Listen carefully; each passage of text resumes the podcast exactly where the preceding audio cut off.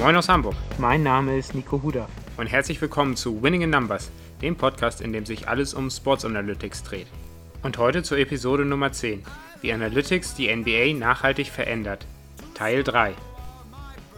My body is a nesting doll with a smaller man inside. Heute wird der Dreiteiler über die Houston Rockets und die Analytics in der NBA abgeschlossen und wir erklären euch, warum James Harden perfekt in das System Murray Ball passt. Viel Spaß!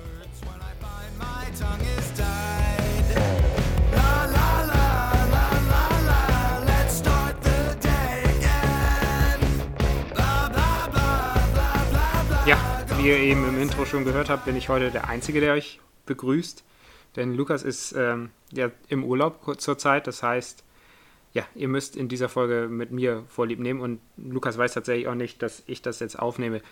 Ist ein bisschen spontan von mir jetzt gemacht. Ich versuche einfach nochmal ähm, den dritten Teil von unserer Houston Rockets Serie zu vervollständigen. Denn wir haben ja vor in Folge 2 und 3 schon mal so ein bisschen über die Houston Rockets gesprochen und äh, Murray Ball und erklärt, was dahinter steckt, mathematische Hintergründe, ähm, warum der Wurf, der, also der Dreier, deutlich wertvoller ist als ein Mitteldistanzwurf oder warum Korbleger besonders wichtig sind.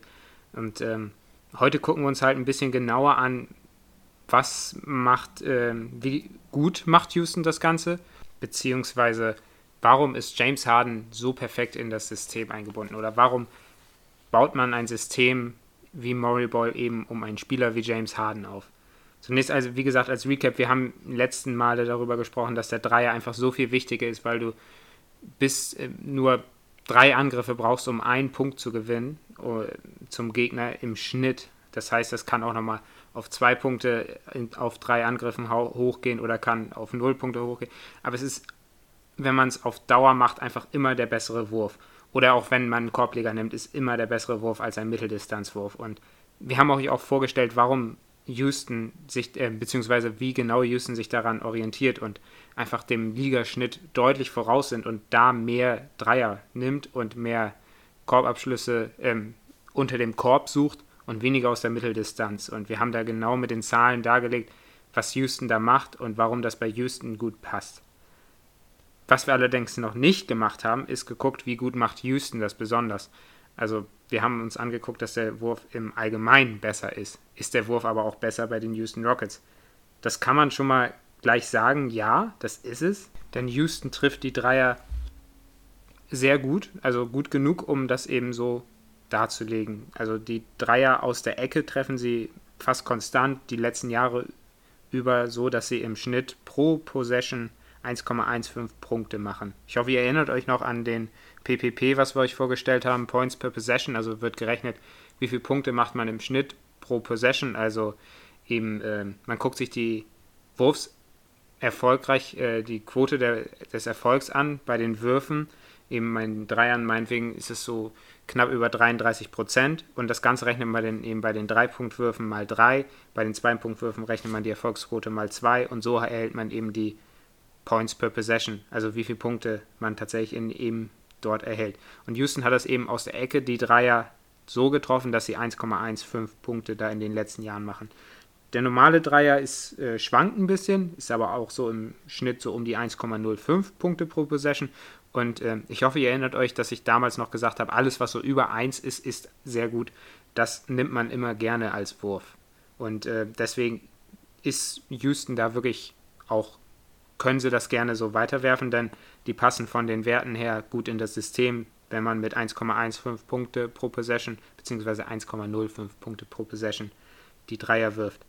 Was allerdings sehr interessant ist, und ähm, da muss ich leider jetzt sagen, sind die Daten nur darauf bezogen, wie das vor der ähm, Bubble in Orlando war, denn viele haben bestimmt mitgekriegt, dass die NBA jetzt in die Bubble gezogen ist in Orlando und dort eben den Meister ausspielt. Und ich habe jetzt nur die Spiele betrachtet, die vor dem äh, Anfang der Pandemie betrachtet wurden. Und da ist es einfach so, dass Houston tatsächlich aus allen Positionen schlechter trifft als der Ligaschnitt. Wirklich aus jeder Position. Und ähm, das, da sieht man dann einfach, dass äh, man natürlich nicht alleine erstmal auf Analytics das Spiel aufbauen kann, aber man kann auch eben sehen, dass man aufgrund von Analytics schon mal sehr viele Siege wahrscheinlich einfangen kann. Denn die Houston Rockets sind weiterhin oben dabei. Das muss man sich jetzt in den Kopf rufen, einfach. Denn, ja, ich sag mal, wenn andere Teams so schlecht werfen würden, wären die nicht so weit oben wie die Houston Rockets.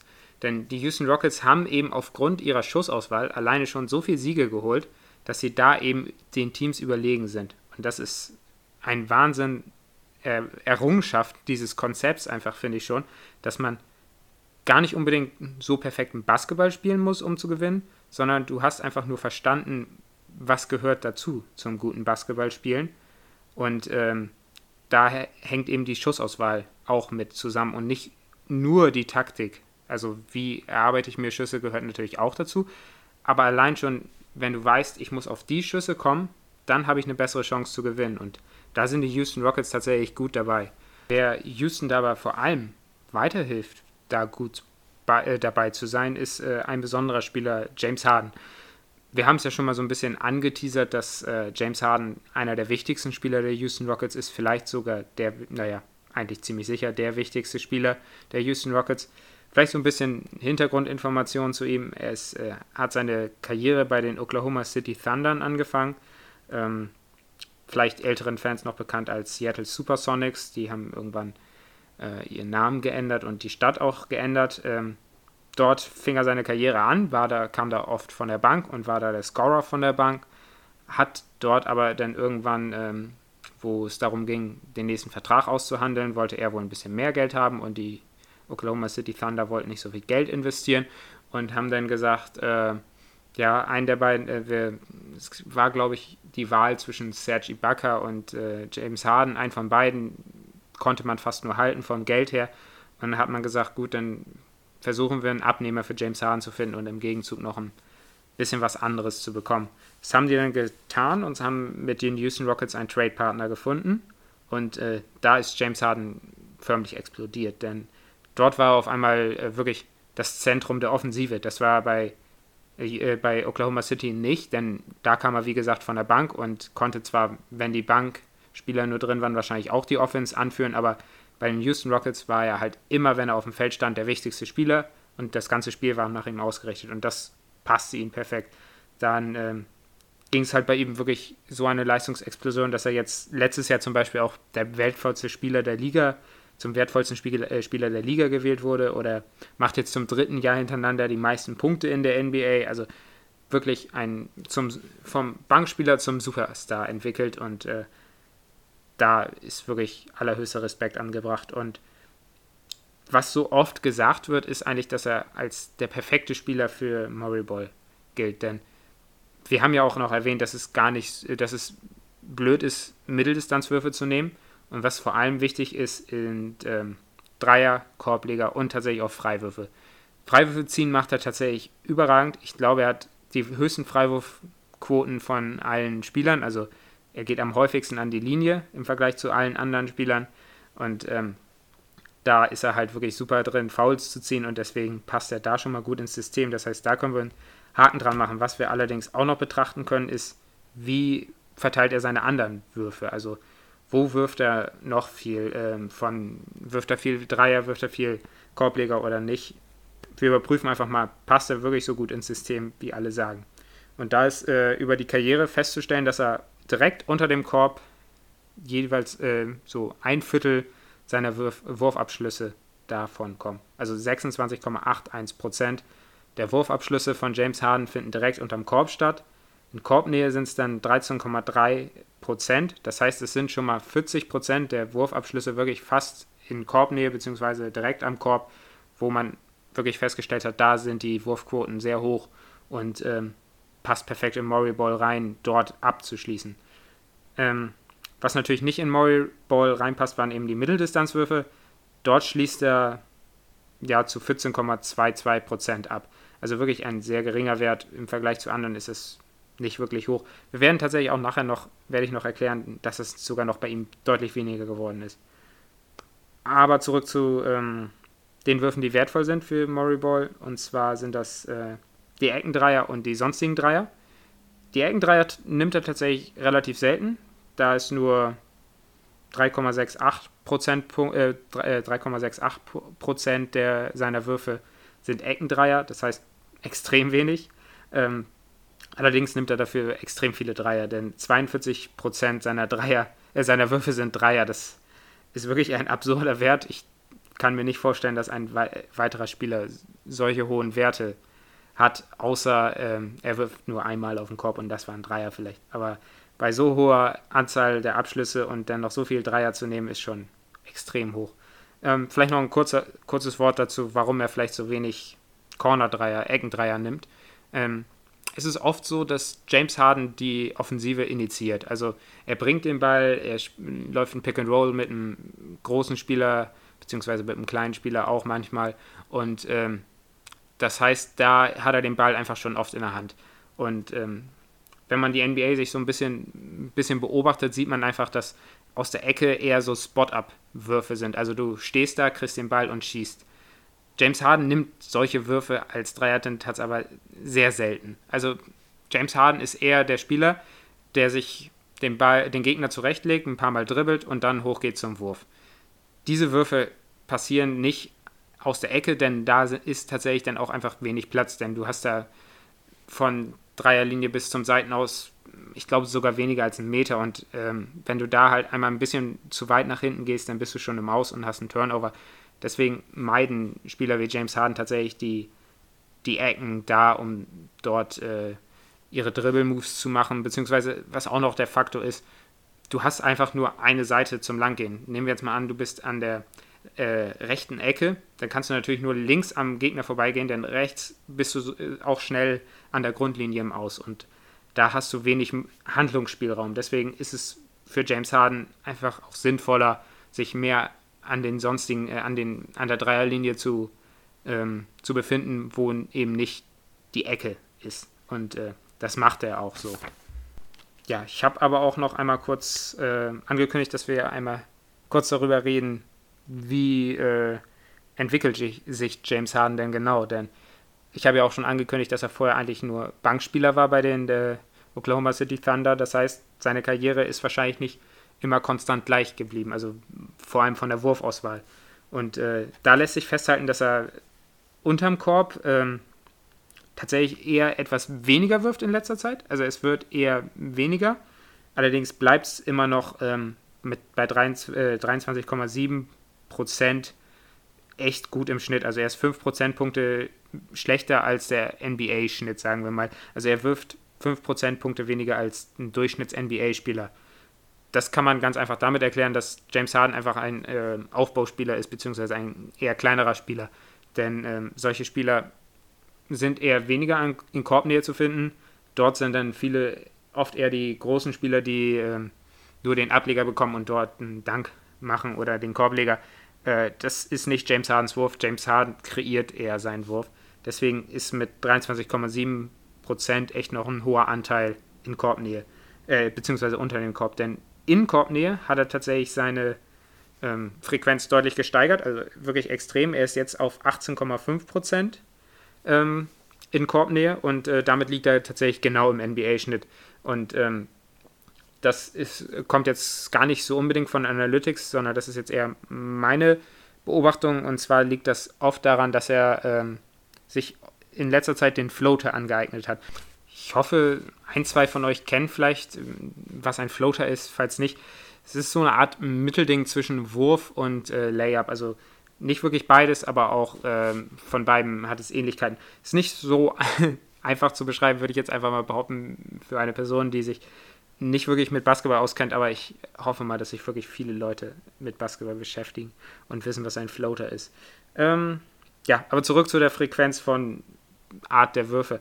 Äh, aus der Mitteldistanz hat er tatsächlich sehr wenig angefangen, ging dann dazu über, dass er wirklich viel davon aus der Mitteldistanz geworfen hat, ist jetzt aber auch wieder runter auf 1,9 Prozent der Würfe sind nur ähm, Mitteldistanzwürfe. Das sind ähm, ja, zwischen 5 und 8 Prozentpunkte weniger als der Schnitt. Ähm, das heißt dort deutlich weniger und ähm, wie gesagt, das ist ein Wurf, den möchte man im Murray Ball nicht sehen. Das heißt, da ist schon mal ein Indiz, er ist ein sehr guter Spieler für Murray Ball und er passt perfekt ins System. Was aber gar nicht in das System Murray Ball passt, sind die langen Zweier. Da, die hat er auch komplett abgestellt. Also in der frühen Karriere hat er oft noch lange Zweier genommen und äh, vor allem seitdem er bei Houston ist, ist es einfach deutlich runtergegangen, ist jetzt nur noch 0,4 Prozent seiner Würfe sind äh, Zweier. Ich glaube, in dieser Saison hatte er nur sechs Würfe aus der Mitteldistanz, also aus der langen Zweierdistanz. Ja, das sind äh, also wirklich 10 Prozentpunkte weniger als der NBA-Schnitt und ähm, bei den sechs Würfen ist es sogar wahrscheinlicher, würde ich einfach mal behaupten, dass er außersehen mit dem Fuß auf der Linie stand und deswegen war es ein langer Zweier und er wollte eigentlich einen Dreier werfen, hat es aber nicht hingekriegt. Ähm, ja, ähm, allerdings wirft er sehr viele Dreier. Das ist äh, festzuhalten, denn ähm, wie auch ähm, bei Korblegern äh, ist das der Wurf, den man im Murray-Ball-System gerne sehen will. Und äh, die wirft er einfach, jeder, mehr als jeder zweite Wurf ist bei ihm ein Dreier. Er wirft mit äh, 55,4 Prozent seiner Wurfversuche sind halt Dreier. Und das ist ein unglaublicher Wert, denn der NBA-Schnitt liegt bei 35 Prozent. Das heißt, er wirft einfach 20 Prozentpunkte mehr als der NBA-Schnitt äh, von der Dreierdistanz. Allerdings nicht von äh, jeder Lage wirft er die Dreier viel, denn ich habe ja schon gesagt, bei den Eckendreiern ist er eher weniger da und da ist er nochmal deutlich nach unten gegangen. Das kann man auch vor allem dadurch erklären, dass er halt bei Oklahoma früher deutlich mehr Spot-Up-Shooter war und jetzt wirklich der Ballhändler ist in dem Team und ist halt jetzt auf 3,6 äh, Punkt, äh, Prozente nur runtergegangen seiner Wurfversuche. Das ist tatsächlich auch noch 5 Prozent Punkte weniger als der NBA-Schnitt und äh, ja, das ist, schließt genau daran an, was ich vorhin gesagt habe, dass er einfach der Initiator der Offensive ist und dadurch nicht solche Würfe wie den Eckendreier nimmt. Und mit der Veränderung von Houston, äh, beziehungsweise von Oklahoma City nach Houston, hat sich auch angedeutet, äh, dass er einfach immer mehr Verantwortung übernimmt, wie ich das gesagt habe.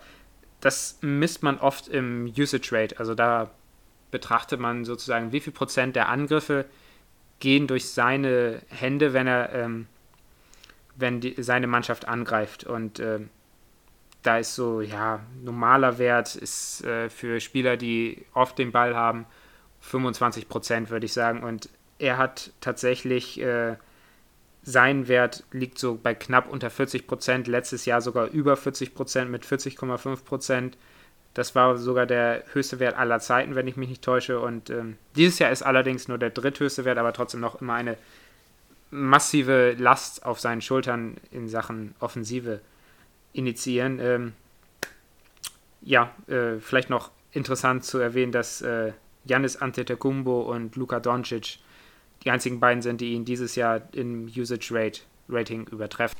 Allerdings ist es bei James Harden dann auch nicht so, dass ähm, die Effektivität dadurch stark leidet, äh, denn oft ist es so, wenn du halt einfach mehr Last hast, also du musst mehr tun für die Offensive, wirst du natürlich auch ineffektiver. Das heißt, du wirfst, hast schlechtere Quoten, weil du schlechtere Würfe nehmen musst und äh, das kommt somit dann eben oft damit einher. Das ist bei James Harden tatsächlich nicht wirklich der Fall. Es ist so, dass seine äh, Punkte pro Possession konstant gestiegen sind, wenn seine ähm, Usage Rate auch gestiegen ist. Und da kann man tatsächlich einen direkten Abhang, äh, Abhängigkeit feststellen, sodass wirklich darauf hindeutet, dass James Harden nicht schlechter wird, wenn er mehr den Ball in der Hand hat, was auch sehr interessant ist. Als Abschluss betrachten wir jetzt nochmal kurz, wie effizient denn James Harden überhaupt seine Würfe abschließt. Denn wir haben ja schon bei den Houston Rockets festgestellt, dass es effektiv ist. Ist das allerdings auch bei James Harden effektiv, dass er so wirft? Dazu kann man das auch ganz schnell analysieren, dass ähm, man sieht, dass er unterm Korb äh, mit 1,27 Punkte pro Possession nur mit äh, 0,03 äh, Points per Possession schlechter als NBA-Schnitt wirklich sehr gut dasteht und äh, vor allem bei einer so hohen Abschlussrate dort äh, direkt unterm Korb ist das wirklich ein Wahnsinnswert. Ähm, kann man vielleicht noch betrachten, dass er dann auch einfach noch ein paar Freiwürfe zieht, dann geht der Wert wahrscheinlich noch ein bisschen nach oben, denn die Freiwürfe schließt er deutlich besser ab als ein Big Man, der da unten auch oft gefoult wird. Und äh, Deswegen ist es ein starker Wert, wenn man auch noch bedenkt, dass er eher ein kleinerer Spieler ist und sich oft dort eher nicht durchsetzen kann, sondern vielleicht nochmal ein äh, Verteidiger von der Halbzeit kommt und ihn wegblockt, dann äh, ist das schon wirklich ein extrem guter Wert, dass er da im NBA-Schnitt liegt. Mit Freibetrachtung wahrscheinlich sogar noch etwas besser als der NBA-Schnitt. In Korbnähe ist es allerdings etwas umgekehrt, denn dort schließt er nur mit 0,73 Points per Possession ab, was sogar auch schlechter als der NBA-Schnitt ist, und zwar um 0,08 Punkte pro Possession. Das heißt, dort hat er sich, äh, ist er, liegt er nicht wirklich gut da, vor allem wenn man sieht, dass er deutlich mehr Würfe dort nimmt. Allerdings ist es so, das äh, kann man auch in, aus den Zahlen ablesen, dass er dort deutlich besser wird. Denn ähm, zu Anfang hat er nicht wirklich gut aus der Distanz abgeschlossen und es wird jetzt eher besser, denn wie ich erwähnt habe, er trainiert den Floater anscheinend sehr oft und versucht den immer wieder in sein Spiel einzubringen. Ähm, und das merkt man. Er schließt dort besser ab. Das sagen sowohl die Zahlen, das kann man tatsächlich aber auch feststellen, wenn man äh, das Spiel sieht, dass er dort wirklich besser wird. Äh, was interessant ist, dass er aus der Mitteldistanz und aus der langen Zweierdistanz besser abschließt als der NBA-Schnitt. Allerdings auch nicht so gut, dass das ein effektiver Wurf für ihn wäre, denn da schwanken die Zahlen so immer rund um 0,8 Punkte pro Possession rum. Das heißt nicht wirklich sinnvoll von dort abzuschließen für ihn. Was ähm, er allerdings sehr gut macht, ist der Dreipunktwurf, denn dort wirft er über die Karriere gesehen äh, mit 1,076 Punkte pro Possession einen überragenden Wert. Das ist ähm, sogar auch besser als der NBA-Schnitt und ähm, da muss man einfach betrachten, dass er einfach extrem viele Dreier nimmt und dass er trotzdem noch über dem NBA-Schnitt liegt. Einfach extrem gut und äh, dadurch sieht man auch einfach, dass er so gut in das System passt und ähm, was man bei James Harden auch noch feststellen muss, er zieht eigentlich mehr Fouls als der NBA-Schnitt bei Dreipunktversuchen und dort verwandelt er dann halt auch wieder die Freiwürfe sehr hochprozentig. Das heißt, auch da geht der Schnitt wahrscheinlich nochmal etwas höher, sodass er auch da wieder nochmal ein bisschen besser als der NBA-Schnitt ist, als obwohl er es immerhin, obwohl er es auch schon vorher ist. Ähm, die Eckendreier wirft er aber auch gar nicht so gut, denn ich habe ja auch einmal kurz erwähnt, er nimmt gar nicht so viele Eckendreier. Die schließt er mit 1,1 Punkte pro Possession ab, äh, was um 0,07 Punkte pro Possession schlechter ist als der NBA-Schnitt. Das ist allerdings auch eine geringe Anzahl und äh, wie gesagt, da sollte man sich jetzt nicht unbedingt drum kümmern, denn James Harden ist der Initiator der Offensive und äh, dort sucht Houston dann oft eher Spieler wie PJ Tucker, die besonders stark aus den Ecken abschließen, wo die Werte deutlich höher sind als bei anderen Spielern, sodass man dort eben äh, gute Spieler haben, die gut zu James Harden passen, wenn er, wenn James Harden meinetwegen äh, einen Spielzug läuft und er sieht, da ist sein Mitspieler frei in der Ecke, dann passt er raus zu ihm und er weiß, ja, das ist ein sehr guter Wurf, denn er schließt ihn sehr hochprozentig ab. Was bei James Harden allerdings sehr oft kritisiert wird, ist seine Playoff-Leistung. Und da muss man auch sagen, laut den Zahlen stimmt das auch. Denn James Harden bringt seine Leistung in den Playoffs nicht so, wie er in, den, in die reguläre Saison bringt. Das kann natürlich mehrere Gründe haben. Also sei es, dass er einfach zu kaputt ist, wenn er so eine reguläre Saison gespielt hat. Die kleine Stichprobenanzahl, also dass er nicht wirklich aussagekräftig ist. Allerdings ist es einfach so und man muss wirklich James Harden dafür kritisieren, dass er in den Playoffs noch keine Lösung gefunden hat, gegen dann einfach auch bessere Teams äh, so zu performen, wie er gegen durchschnittliche bis schlechte Teams performt. Und hier muss Houston einfach eine Lösung aktuell finden, denn vielleicht klappt es nicht gut genug mit James Harden in den Playoffs, denn wenn man in der NBA spielt, ist eigentlich immer das Ziel, einen Titel zu gewinnen. Und das hat Houston bisher einfach noch nicht geschafft, seitdem James Harden an Bord ist, beziehungsweise auch seitdem Daryl Morey an Bord ist. Sie sind bisher eine sehr gute Regular-Season-Mannschaft, aber sie haben noch keinen wirklichen Playoff-Erfolg gehabt. Ein Jahr waren sie sehr nah dran, wo sie gegen Golden State in ähm, sieben Spielen verloren haben. Allerdings war es kein Erfolg. Und man muss einfach jetzt wirklich bei Houston irgendwann mal sehen, James Harden wird nicht jünger. Was passiert mit dieser Mannschaft? Können wir mit dieser Mannschaft gewinnen? Geht es nicht so weiter? Ich denke, James Harden wird weiterhin der Franchise-Player der Houston Rockets bleiben und er wird auch seinen Job machen. Er wird weiterhin Scoring-Titel gewinnen. Er wird bestimmt nochmal MVP werden. Allerdings bin ich immer weniger davon überzeugt, dass Houston irgendwann Champion werden kann. Einerseits hängt das mit James Harden zusammen, Andererseits bin ich auch der Überzeugung, dass Houston aktuell nicht unbedingt die Mitspieler für James Harden hat, ähm, die ihn mal ein bisschen entlasten können. Denn es gibt äh, jetzt in der Mannschaft einen Russell Westbrook, der, ich habe gerade das Spiel 6 gesehen von Houston gegen Oklahoma City, wo ähm, Jam, äh, wo Russell Westbrook echt katastrophal gespielt hat. Ähm, und mit solchen Mitspielern wird es halt einfach schwierig, wenn ein. Er ist ein, definitiv ein Superstar, aber er läuft aktuell nicht. Es läuft aktuell nicht gut genug bei ihm, um äh, James Harden zu entlasten. Denn man kann nicht 48 Minuten durchspielen und von James Harden Leistung über die 48 Minuten erwarten. Das erwartet man auch von keinem anderen Superstar. Und äh, deswegen bin ich sehr gespannt, wie es bei Houston weitergeht. Ich bin aber, wie gesagt, eher pessimistisch, dass es dort nicht mehr zum Titel kommt. Und ja, ich würde einfach sagen, für Houston bleibt auch einfach nur zu sagen, bleibt am Ball und achtet auf die Zahlen. Bis zum nächsten Mal, dann auch wahrscheinlich wieder mit Lukas. Ciao.